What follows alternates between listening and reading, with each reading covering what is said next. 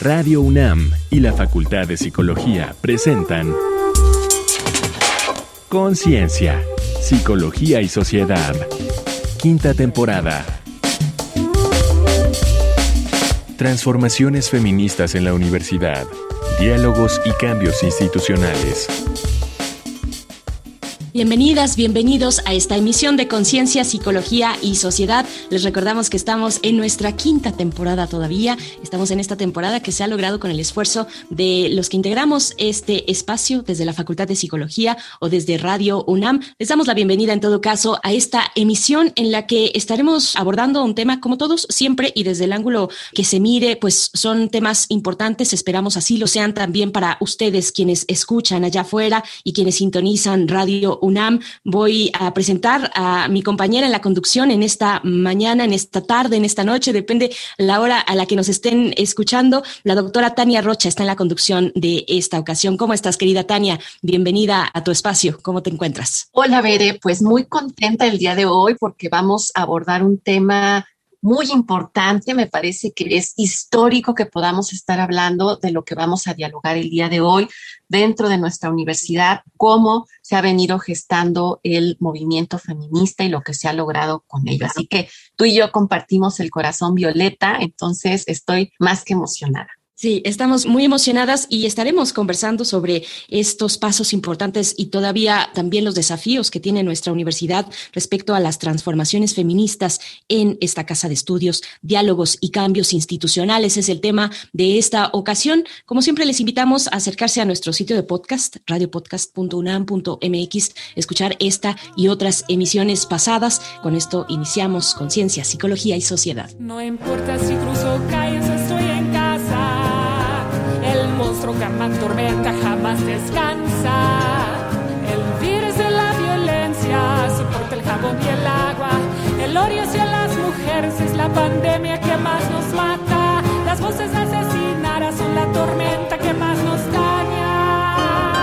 Y llaman al 911 y no se reporta nada. El siglo actual ha traído consigo una creciente revolución ideológica Gracias al activismo, la academia, la manifestación de grupos marginados y de la sociedad en general, se ha vuelto la mirada sobre la inequidad prevaleciente, las múltiples violencias que origina y sus lacerantes impactos.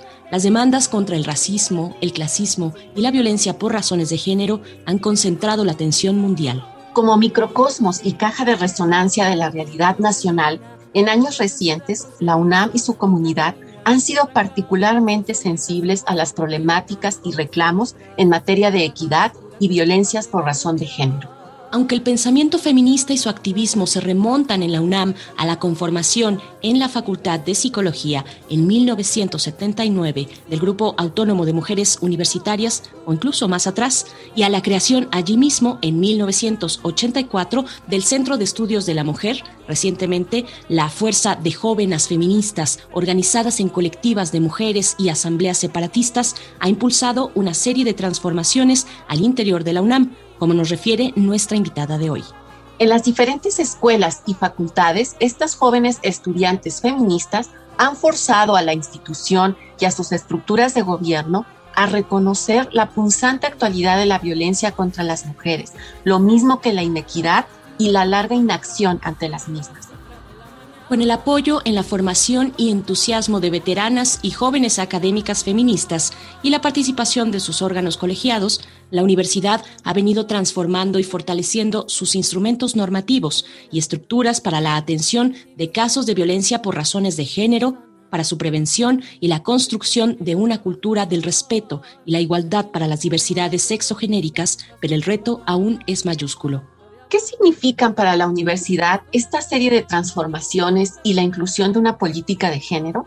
¿Cuáles son los aportes fundamentales hoy del movimiento feminista en la UNAM?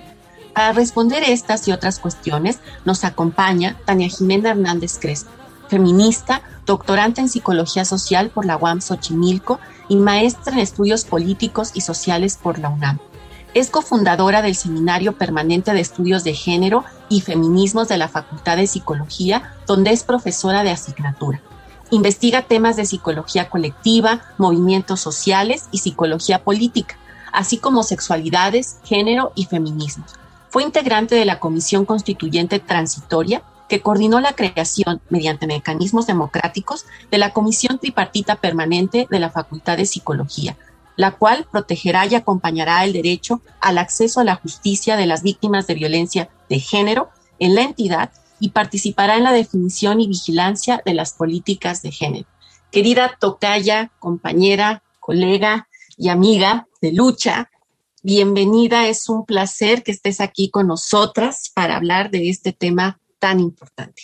Muchísimas gracias, querida Tania. Estoy muy, muy emocionada de compartir este espacio con ustedes me encuentro sumamente feliz. Coinciden aquí dos Tanias muy queridas y muy combativas y firmes también en todo lo que tiene que ver con las políticas de género al interior de la universidad. Así es que eres muy bienvenida, siéntete en casa porque lo estás. Y bueno, iniciamos esta conversación. Te pregunto acerca de los cambios institucionales que se han producido en materia de políticas de género en los últimos años en la universidad. ¿Cuáles son esos cambios y de dónde vienen? Es importante, muy importante hacer esta genealogía, esta génesis, reconocer tener esos puentes de escucha y de entendimiento con las generaciones que estuvieron antes de nosotras y que pues finalmente fueron pavimentando estos caminos, Violeta, que ahora vamos recorriendo y como decíamos en la introducción, todavía falta mucho camino por recorrer, maestra Tania Jimena. Sí, muchas gracias, Bere. Sí, sin duda, podríamos pensar justo que hoy la universidad está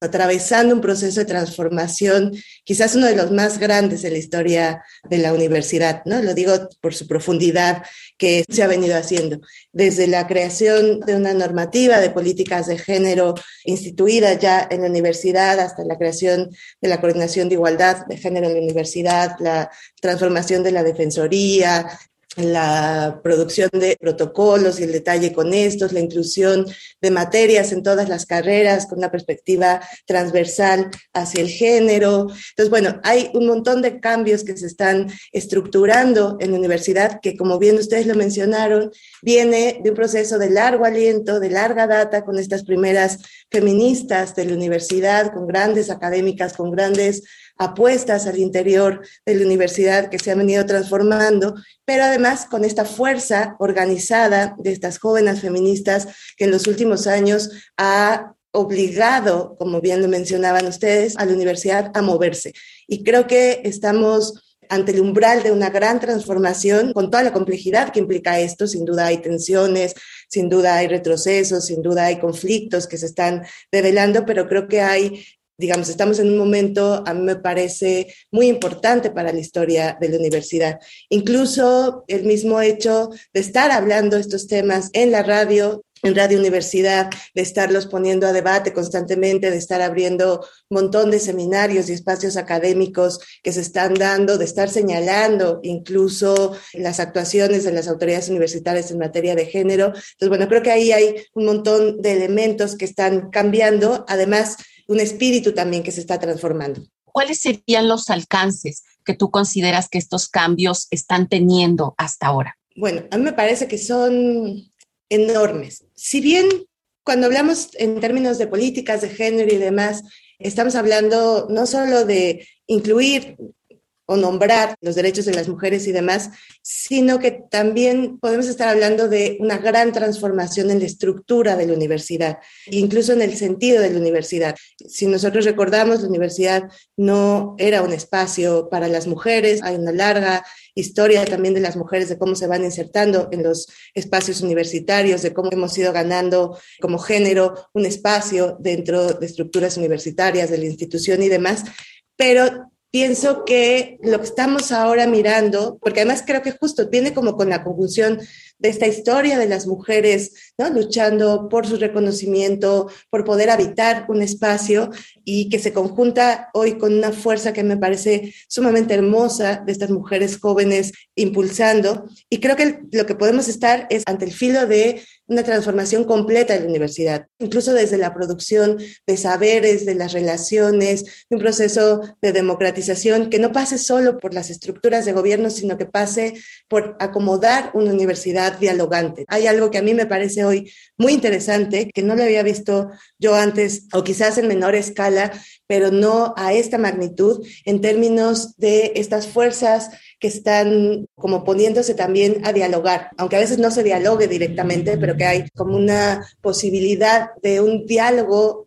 dentro de la comunidad universitaria, que creo que además es justo la universidad que todas imaginamos y que todas queremos, ¿no? Una universidad que esté repensando continuamente sus prácticas, abriendo sus espacios, eh, siendo habitada por mujeres, incluso transformada arquitectónicamente, no lo sé. Creo que estamos ante un proceso muy, muy amplio que veremos también sus formas en los siguientes años. Estamos con nuestra invitada, la maestra Tania Jimena Hernández Crespo. Vamos a hacer una breve pausa para escuchar algunos datos complementarios sobre nuestro tema de hoy.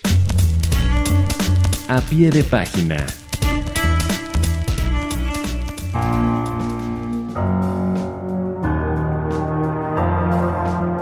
Para abordar los retos, inequidades y violencias en materia de género, en años recientes la universidad emitió valiosos instrumentos normativos, como el Protocolo para la Atención de Casos de Violencia de Género en la UNAM, el acuerdo por el que se establecen políticas institucionales para la prevención, atención, sanción y erradicación de casos de violencia de género en la UNAM y los lineamientos generales para la igualdad de género en la UNAM. En 2018, la UNAM creó en la Oficina de la Abogacía General la Unidad para la Atención de Denuncias, especializada en casos de violencia de género, luego trasladada a reformada Defensoría de los Derechos Universitarios, Igualdad y Atención de la Violencia de Género. En marzo de 2020, creó la Coordinación para la Igualdad de Género para implementar las políticas institucionales en la materia. La investigación se concentra en el Centro de Investigaciones y Estudios de Género, creado en 2016 a partir del Programa Universitario de Estudios de Género. El 7 de febrero de 2020, la Asamblea Separatista de Mujeres Organizadas de la Facultad de Psicología inició un paro indefinido en la facultad.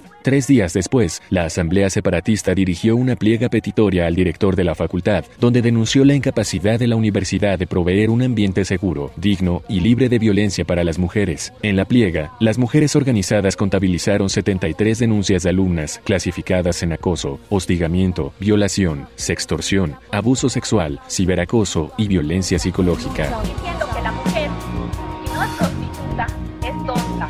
Pero si es que no es ninguna de las dos, lo que sí está seguro es que es mala. Las mujeres no somos ni malévolas, ni malignas, no engendramos del demonio y tampoco somos santas o que nos santificamos cuando llegamos a ser madres. Las mujeres. Estamos de vuelta, estamos en Conciencia, Psicología y Sociedad, hablando de las transformaciones feministas en la universidad, los diálogos y los cambios institucionales, los alcances y todavía los caminos que nos faltan recorrer. Ahora que escuchaba esta última parte de estos datos, pensaba en esto que se quedó, entre comillas, suspendido, porque este trabajo de las colectivas pues continúa en otros canales distintos, pero se quedó al menos la toma de instalaciones, los paros, pues en un suspenso frente a la pandemia que también nos ha atravesado a las mujeres y a las diversidades de una manera distinta. Tania Jimena, te pregunto para este segundo momento, ¿qué nuevas enseñanzas ha propuesto el movimiento de las jóvenes feministas? Sin duda, yo creo que hay un montón que a todas nos han tocado y nos han movido, ¿no? Bueno, si bien el feminismo siempre ha sido un espacio y un movimiento de constante transformación. Lo que hoy también han puesto las jóvenes me parece como fundamental. Y pongo dos ejemplos básicamente. Por un lado, creo que hay un elemento fundamental en lo que algunos autores llaman los desplazamientos de la sensibilidad. Es decir, hay algo que se va moviendo fundamentalmente en relación a cómo es percibido un fenómeno. Y aquí ellas han puesto sobre todo una idea que me parece muy bonita en términos de la posibilidad de que las mujeres habitemos un mundo libre de violencia. Y me refiero a esto como una enseñanza muy importante, porque si bien ha sido una demanda y un trabajo del feminismo desde sus inicios, había algo en nuestras generaciones en donde las mujeres habitábamos resistiendo. Teníamos que de alguna otra forma resistir las violencias y teníamos que ser más fuertes. Y ellas ahora vienen con una sensibilidad de denunciar de no tenemos por qué resistir, sino más bien el mundo tiene que cambiar, porque merecemos habitar un mundo libre de violencia. Ese pequeño desplazamiento a mí me parece absolutamente fundamental, porque mientras en generaciones anteriores había toda la claridad teórica, política, en relación al lugar de la mujer, ahora hay cuerpos, cuerpas, dicen ellas, que llegan como con la idea central de merecemos habitar este mundo libre de violencia. Y eso me parece que ha sido la fuerza transformadora que ha impulsado fundamentalmente a la universidad. Y bueno, y creo que hay una cosa más, por ejemplo, pensar en estas enunciaciones que viene también con esto, ¿no? O sea, cuando ellas hablan de pliega petitoria, cuando hablan de la cuerpa, que tiene que ver no solo con plantear en femenino o hacer un lenguaje incluyente, sino sobre todo que tiene que ver con visibilizar lo que Marcela Lagarde dice mucho, la existencia de las mujeres. O sea, de repente empezamos a existir y entonces necesitamos un mundo para existir. ¿Cómo ha sido recibido el tema de la rabia feminista, esta rabia digna, como le llamamos, al interior de la universidad? ¿Qué afectos se hayan presentes hoy? Dentro del espacio universitario. Gracias, querida Tania. Sí, justo, creo que también ahí en estos desplazamientos de la sensibilidad también ha venido con una fuerte carga de esta enunciación de la rabia. Y ahí hay como varios elementos como para pensarlo. A mí una consigna que me movió muchísimo es esta que decía, somos malas y podemos ser peores. Uno, porque enuncia un lugar que las mujeres no debemos ocupar, que es el lugar del enojo, la rabia y demás y que han suscitado hoy una serie de reflexiones importantísimas a nivel mundial sobre todo lo que se genera en la transformación de los imaginarios y subjetividades de las mujeres cuando acuñamos la rabia. Pero por supuesto también hay una, una reacción interesante al tema de la rabia. Cuando las mujeres jóvenes, ¿no? O adultas o viejas abrazan la rabia, por supuesto que algo se mueve, ¿no? Y transforma en términos simbólicos muchas estructuras y empieza a generar, por un lado, quizás también más enojo como una especie de forma disciplinaria para volvernos a enseñar a las mujeres que no tenemos por qué habitar la rabia. Y por otro lado, también mucho miedo. Es decir, pareciera que una mujer rabiosa produce mucho miedo. Y yo creo que también hay algo ahí que se está gestando hoy en la universidad, mucho con los cursos que hemos dado a docentes, también encontramos que hay mucho miedo al interior de la universidad, que se proyecta incluso quizás como ya no sé qué hacer, como ya no sé cómo es que tengo que actuar, etcétera, etcétera. Y pienso que al igual que aprovechar la rabia, entenderla, explorarla, mirar qué elementos simbólicos desplaza, mueve, construye, es también importante hoy habitar el miedo, ¿no? O sea, habitar lo que está significando para una universidad que a veces parece que reacciona un poco desde el miedo, ¿no? Desde no vaya esto a generar un poco más amplio, pero creo que es un afecto también importante, no solo para vivenciarlo, sino de alguna otra forma para aprovechar las enseñanzas que vienen de ahí. Así es, Tania, creo que es muy importante lo que dices, reconocer estos afectos que están presentes, entender su historia, de dónde vienen y por qué están y, como bien señalas, también dar paso para comprenderlos y poder actuar de una manera oportuna. Bere, continuamos contigo, por favor. Te pregunto cómo interpelan estas transformaciones a la comunidad universitaria y a la comunidad de la Facultad de Psicología, a su enseñanza en particular. Muchas gracias, Bere. Sin duda, creo que lo más bonito que está pasando es que hoy todos nos sentimos interpelados, ¿no? O sea, hay una universidad que se siente interpelado en todos los niveles. Y eso creo que propone un lugar de cambios y transformaciones importantes, desde las autoridades, la comunidad, los docentes, incluso hasta el propio sindicato con todas las resistencias que esto implica. Y estas interpelaciones también están dadas a diversos niveles. No solo se trata de transformar nuestras formas de relacionarnos o las miradas que hay dentro de la universidad, sino que implican también transformación a niveles muy profundos desde las formas de enseñanza, pero también las formas de producción de conocimiento. En particular, para el caso de las y los psicólogos, hay un nuevo reto que se nos abre que tiene que ver, por un lado, con la formación de profesionistas que tengan ya incorporado algo que exige una sociedad entera, que tiene que ver con la perspectiva de género, el manejo para la inclusión de políticas de género, pero también para la atención de casos de violencia de género, para la transformación y reeducación, etcétera, etcétera, y que todo esto abre un campo importante para la formación de nuestras y nuestros estudiantes. Pero asimismo también tiene que ver con la inclusión también en términos de la creación del conocimiento de estas otras miradas que no estaban dentro de la universidad porque se consideraban como menores o que son cosas de mujeres, etcétera, etcétera. Hace poco hablábamos justo en el seminario de la creación justo del conocimiento en femenino. Y creo que todo esto viene a mover toda la universidad. Yo creo, insisto, que todos estos cambios los veremos reflejados a lo largo de muchos años. El movimiento está siendo muy convulso, el movimiento está siendo fuerte y creo que justo lo que nos toca a todas y a todos es ir entendiendo de qué se trata e ir aportando en los diversos ámbitos. Precisamente, también creo que ya has adelantado un poco, ¿no? Como el poder pensar qué tareas tendríamos como comunidad universitaria. Ha señalado varias cosas, pienso en lo que se ha logrado en distintas entidades, como pensar en las materias que tengan esta perspectiva de género, que se hable de género, pero ¿qué otras posibilidades y tareas indispensables consideras que están de cara a estas transformaciones? Gracias, gracias, querida. Yo creo que la primera tarea que tendríamos que pensar es que nos toca a todas y a todos. Por eso pienso también que es una transformación muy radical en términos de que sí nos está tocando a todos los elementos, mientras en algunos otros momentos la resolución en términos de asumir alguna demanda o transformar algo dentro de la universidad competía a las autoridades universitarias, en este caso nos toca a todas como comunidad. Ya lo decía Rita Segato, cuando pensamos en atención a la violencia de género, tenemos si bien el recurso de los protocolos, ¿no? O incluso los castigos hacia los agresores, pero esto no va a transformar la universidad hasta que no estructuremos una actuación de cada uno de los sectores que la componemos, ¿no? Es decir, como estudiantes y como estudiantes tenemos que hacer lo que nos toca como docentes y como administrativos, como académicos, tenemos también que aportar desde nuestros lugares. Y creo que además también hay una cosa muy linda cuando trabajamos perspectiva de género, que es todo un proceso sumamente complejo. No se trata solo, digamos, de enunciar una política, ¿no? De estructurar un protocolo, etcétera, etcétera, sino que se trata de una profunda transformación cultural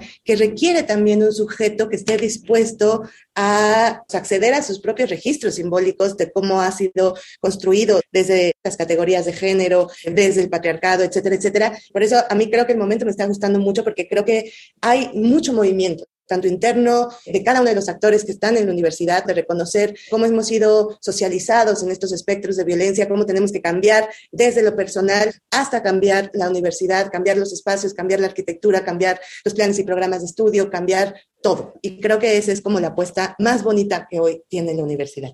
Pues sin duda, querida Tania Jimena, como dice, son muchas las cosas que se están haciendo y otras tantas las que se tienen que hacer. En ese sentido, quienes estén interesadas, interesados o interesadas, ¿no? Como en, en colaborar, en empezar a trabajar dentro del espacio universitario, ¿cómo podrían contactarte o a dónde sugieres que se acerquen para estar al tanto también de todo este proceso de transformación que está viviendo la universidad? Les dejo mi correo electrónico, es Tania Jimena con j arroba gmail.com y tenemos también nuestra página del seminario, Seminario Permanente de Estudios de Género y Feminismos en Facebook. También ahí estamos produciendo, estamos también co-creando el claustro en la Facultad de Psicología, perspectiva de género y diversidades sexogenéricas. Y bueno, creo que hay una cosa, solo cerraría con esto, porque creo que lo más lindo también de esta transformación que estamos mirando es que además la estamos haciendo en colectivo, en colectivas, en colectivos, y creo que esa es también una clave fundamental. Muchísimas gracias por la invitación. Al contrario, por este tiempo compartido, Tania Jimena Hernández Crespo, muchas gracias por estar con nosotros, con nosotras. Les comento, les recuerdo, la maestra Tania Jimena Hernández Crespo es cofundadora del Seminario Permanente de Estudios de Género y Feminismos de la Facultad de Psicología, donde es profesora de asignatura y bueno, investiga ahí temas de psicología colectiva, movimientos sociales y psicología política, así como sexualidades, género y feminismos. Y bueno, con esta trayectoria de acompañamiento de cercanía con lo que ocurre a nivel universitario en las transformaciones feministas, nuestro tema de hoy. Muchas gracias de nuevo, maestra Tania Jimena. Hasta pronto. Muchísimas gracias a todas y a todos por este espacio. Creo que es un espacio muy lindo. Felicidades por todo el trabajo que implica y gracias por la invitación. Gracias, hasta pronto. En este momento les invitamos ya hacia el último momento, el último de las cápsulas que les tenemos y que les tiene preparada la producción de este programa, a escuchar Reconecta en la Cultura con algunas recomendaciones que van enmarcando desde ese aspecto de la vida, desde la cultura y el entretenimiento, nuestro tema de hoy. Vamos a escuchar. Reconecta en la Cultura.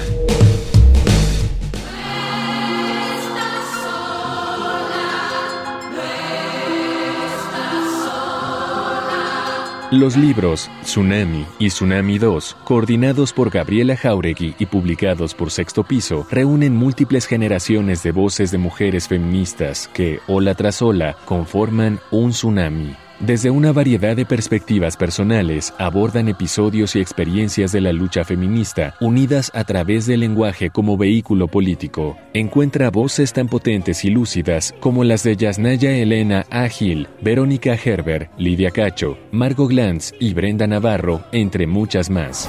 En Intrusas en la Universidad, Ana Bouquet, Jennifer A. Cooper, Araceli Mingo y Hortensia Moreno investigan las relaciones de género que se dan en el espacio educativo de la UNAM y cómo se manifiestan. Abordan sus problemas desde la heterogeneidad social, cultural, económica y política. Proponen hallar soluciones a la problemática de género desde la propia diversidad. Puedes descargarlo sin costo en la página cieg.unam.mx.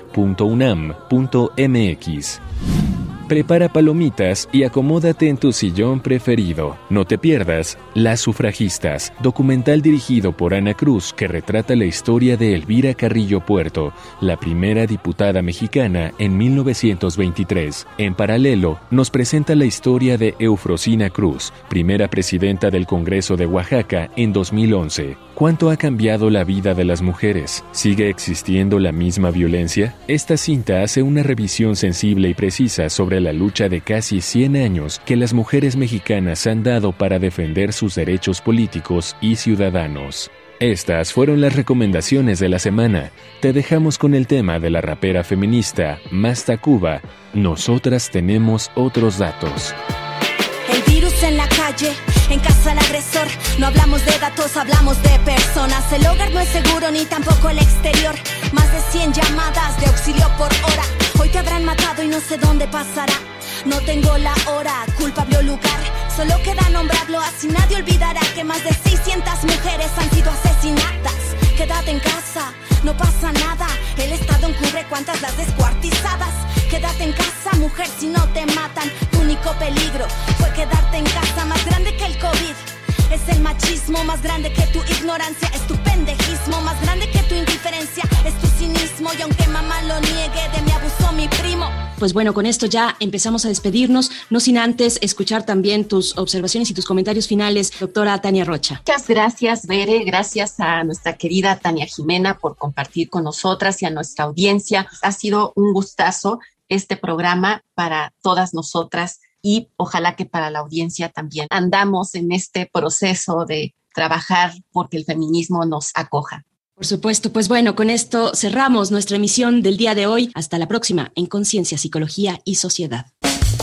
Conciencia, Psicología y Sociedad. Una producción de Radio UNAM y la Facultad de Psicología de la UNAM.